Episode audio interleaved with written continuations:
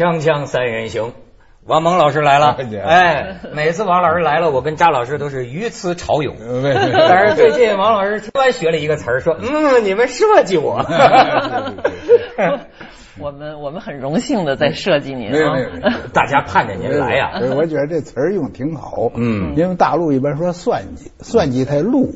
哦，设计这很好，设计是一个很冠冕堂皇的一个，对对对对，新潮的。哎，而且今天咱这聊啊，跟设计有关啊。您说这个您呢，原来是也做过文化部长，现现在虽然是下野了，但是文化界还是需要关心关心，关心关心在野的文化界。最近呢，我感觉在北京吧，几乎所有的文化人在家家的客厅里边，都在聊一个什么事儿呢？卧底，什么特务。什么都在线人，用今天年轻人的词儿就叫无间道。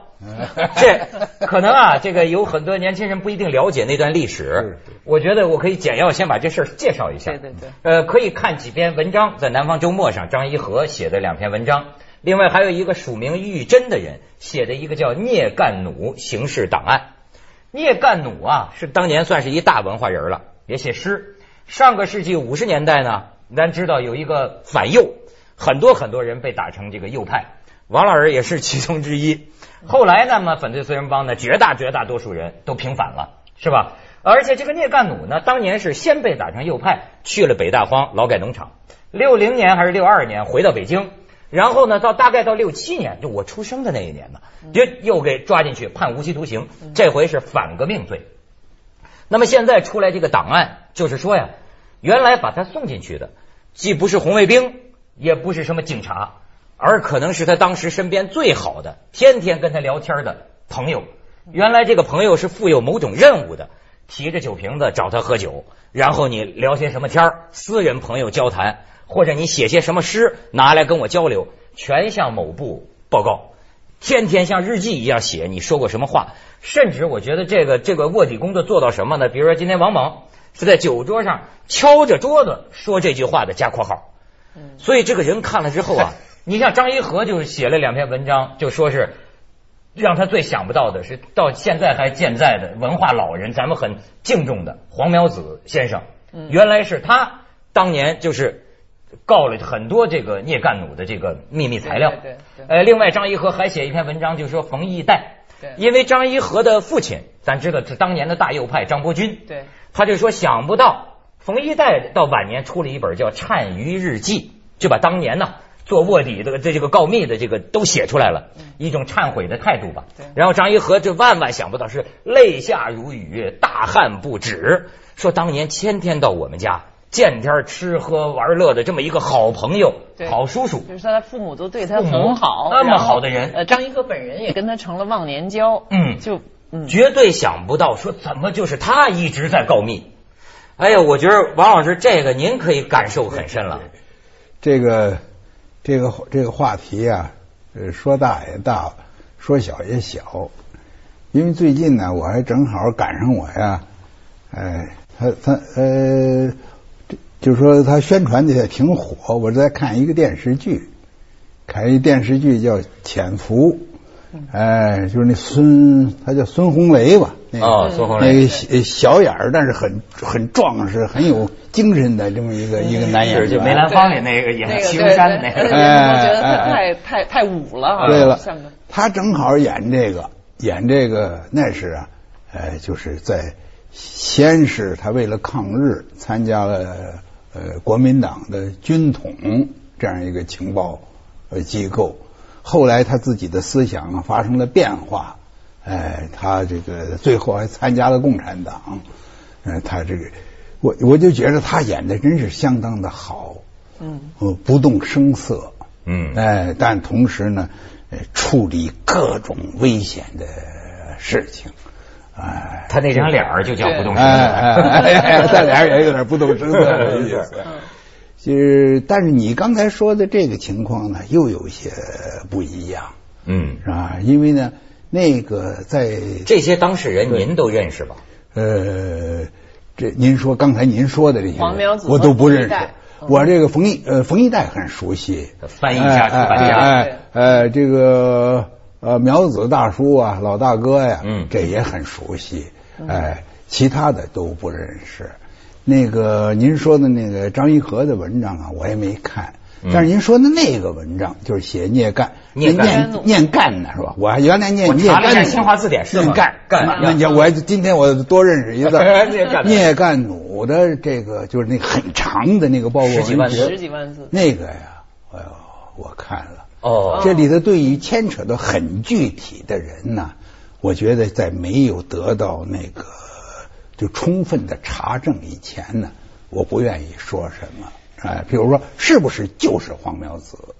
哎，这个，因为他那个那个报告文学并没有说这个事儿。那为什么您把它当成报告文学？我没有看十多万字，但据说他是法院工作很多年，他抄的完全抄下来的审讯的记录。但是只有一个他一个人知道，但是里边没有谈具体的名字。他没有说具体的名字，那为什么张一和文章里就指名道姓了？他说了，那我不知道，好像说了黄苗子不，他说黄苗子是什么呢？他说就是聂干弩啊，有几首给黄苗子的诗，这几首诗呢，后来都是在政法部门他看到的。他说的到此为止。嗯嗯，呃，包括那些写的报告啊，都没有签名，也没有。他说他原来想啊，问问是黄老。啊，是不是有这种情况？哎，他说，可是后来呢，因为黄老已经九十好几岁了，嗯也住医院了，对对，哎，他后来就没有去问，他是这么说。是，我也看到了。就是说，他是某种程度上是他推测出来的，对的，对。所以我当时看也有这个是他都没推测，是读者根据他的行文会有这样的推测。哦，我看张一和的文章，好像就是除了黄苗子，还有好几个人呢，吴祖光什么等。当然和黄苗子情况不一样，那几个人都是被迫在写检查当中，而且已经聂聂干奴倒霉了之后。但是呢，我又觉得这个事情呢，既和您开。刚才说那个，就国国民党和共产党国共时期当特务，呃，不一样。现在等于是已经是都是自己人了，所谓的，呃，好像有点，我觉得就是当时的这个政策和体制就是挑挑动群众斗群众，有点这个意思。所以在人都是右派的情况下，呃，谁来要求进步，向党表忠心，呃，他是不是觉得自己在告密？他是觉得自己在争取党的信任。比如说，尤其是冯一代，好像他自己已经反右，已经掉下去了。这个时候，党出来说了，你要做这个工作，党是不会忘记你的。我记得，呃，我我我我在王老师写的书里啊，我当时有一个感觉，像我这个没经历那个年代的人呢，我就感觉你经历过洗脑一样的东西，就是因为我看到类似的挣扎呀，对，好像很相似。比如说冯一代的日记里。也是在写，就是说啊，他可能也有点罪恶感，开头惶惶不可终，觉得跟自己好朋友告密汇报。对对。可是后来呢，他转变角色了，他觉着我这是向党表忠心。对对对。甚至他觉得我是在为党啊做保卫工作。对对。他得到了正义感。不是这这里头啊，首先呢，我们碰到一个理论上的问题。你举的那个例子非常的好。你比如说，我们现在不会怀疑是吧？任何人。如果比如说是打入了国民党的或者是日伪的这个情报机构去那儿做呃情报做策反，嗯，这我们有一个什么理论的问题呢？就是说两类不同性质的矛盾，敌我矛盾还是人民内部矛盾？如果是敌我矛盾呢，我们的一过去我们的一贯的认识认为在敌我矛盾上呢，我们采取什么手段并不重要。呃，关键我是要掌握你的情况，嗯，是不是？我要削弱你，是吧？我要 我要打击你，这是敌我矛盾啊。所以，而且刚才提到的两位老人家，我还是因为我觉得，在我没有最后确定这个事实事实之前，我不能够那样指认。那样的话是 是不不符合这个无罪推定，也不符合对对老人老老人的尊重的。就是就是，但是我听说过两位老人家呀，他们是在一九四九年以前就曾经，他们都不是共产党员，嗯，但是他们都曾经为党做过这一类的工作，哦，有的还做的挺多情报工作，哎哎，具体的他们怎么做我不知道，我也无从了解，是吧？而且我还知道。有一些恰恰是非常讲人性论、讲人道主义，甚至于在四九年以后、五十年代后期以后，一直被认为是右的这样的一些呃人呢，呃这样的一些知识分子，他们是做秘密情报工作的。我可以有把握的说一个人，嗯呃，因为他是我最好的朋友，就是黄秋云。哦，呃，黄秋云呢，这个这个五七年的时候，他不写的什么刺在哪里？呃，他写过一些很尖锐的文章。如果不是少全您保护他，他当年早就化成右派了。嗯哎，但是他原来就是做这一类的工作的。嗯哎呦 哎，是是是，哎他会不会把工作做到您这好朋友？那那不那不会 那个咱们先去一下广告，接着聊。锵锵三人行，广告之后见。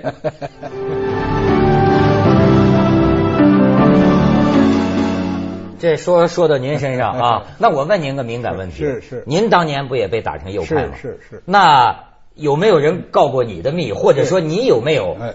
揭发过别人？当然有，我明确的说有。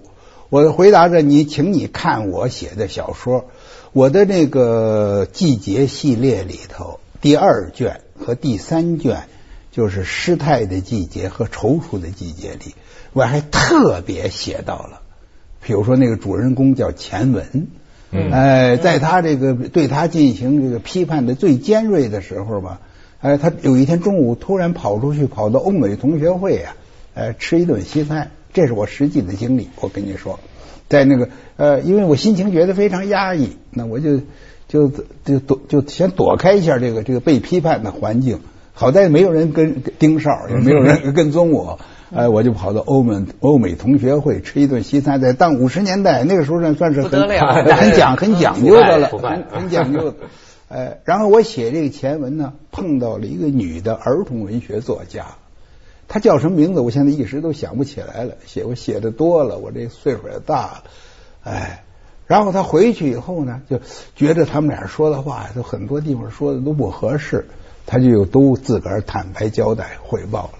这个我要说一下，我是虚构的。啊。不是说我到了欧美同学会吃饭，然后马上找来一个检检举揭发的对象，啊没有。没有。没有，这个是我虚构的，我是一个人吃完的这顿饭，但是这个细节我写到，然后写到呢这个这个前文呢自己内心的这种苦恼，一会儿觉得他这样做呢是正确的，一会儿又觉得这样做呢可能会害了别人，呃，而那位女的儿童文学作家呀，不像前文这么懂政治，这么参与政治生活。嗯如果什么事儿要是发生在她身上呢，她是完全没有能力做出任何应对的。前文再不管怎么样，他有能力应对，他也知道是走到哪儿说到哪儿。呃，我也我也有这个，在那个第第三卷里头更有这个，我写了大量的这方面的问题，这就牵扯到刚才咱们说到是这个敌我矛盾嗯和人民内部矛盾。嗯要在敌我矛盾上，你要在对敌斗争上呢，那么这里头有一个就有一个革命意识、革命的意识形态的要求。对所以我始终啊，我我必须说明，从我个人来说，我不接受洗脑这个说法。嗯谁能洗我脑子？把我脑子拿过去洗一洗，我让他洗，是吧？这些老作家更哪一个都不会接受洗脑的。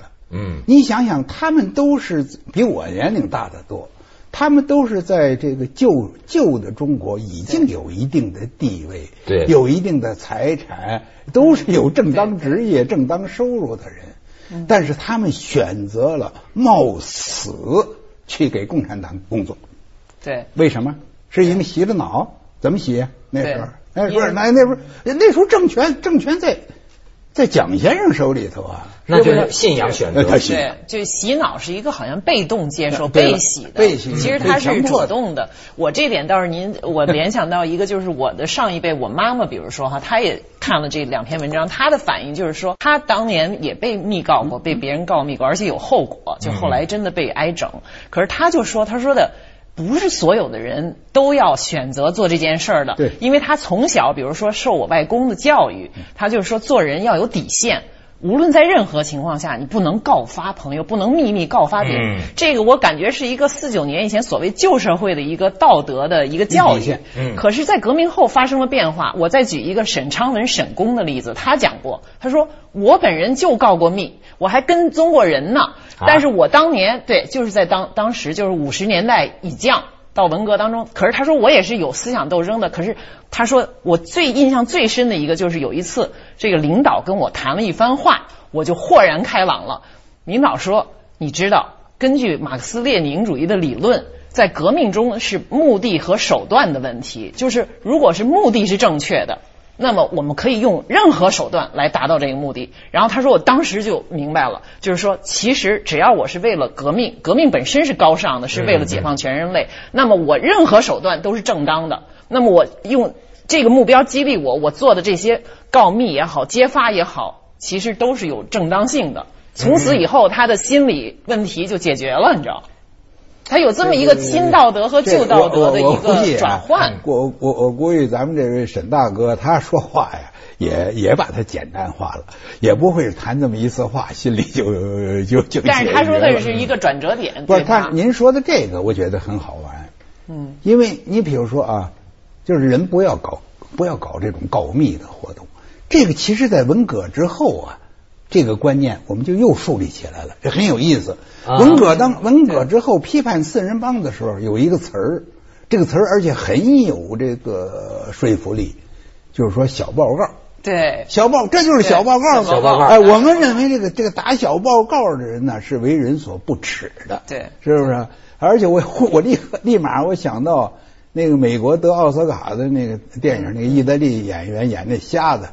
也香港叫女人香啊，女人的气味，电影对，女人的气味，她就是这样。你不管告什么，他是两个学生，对，但是你告密者，你是抬不起头来的，对。啊，那个。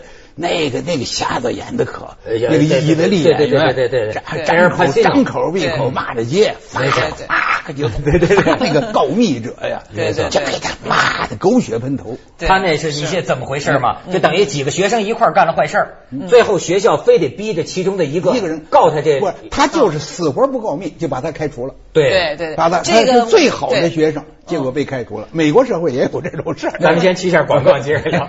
锵锵三人行，广告之后见。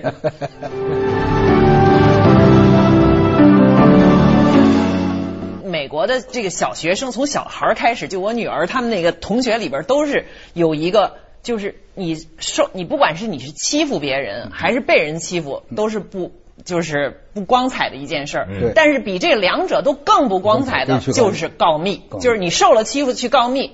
你也是怂包，你知道吗？你也你不你这个是一个道德 最底最在最底下的，所以他们做过，比如说呃，就跟咱们这个班会似的，每个星期，比如说这些小孩都要呃，除了功课之外，要互相交流思想。老师来问了，说你们呃都有多少人欺负过别人？然后就有几几个人举手了，有多少人挨过欺负？更多的人举手了，因为还是觉得我好像受过欺负。但是说有多少人告过密？告过密，没有一个人举手。你这讲的很好。对，这个是就是最恶劣的一个事情。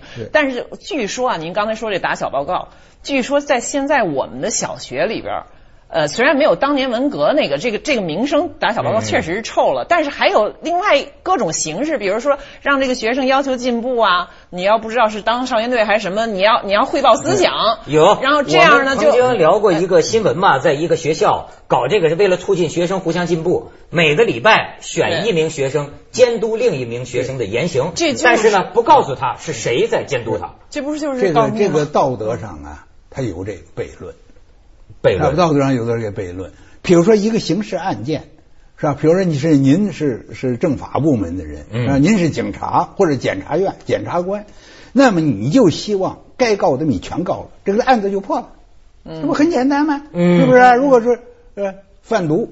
啊，如果是贪污集团，啊，咱们就就很眼前的例子多得很。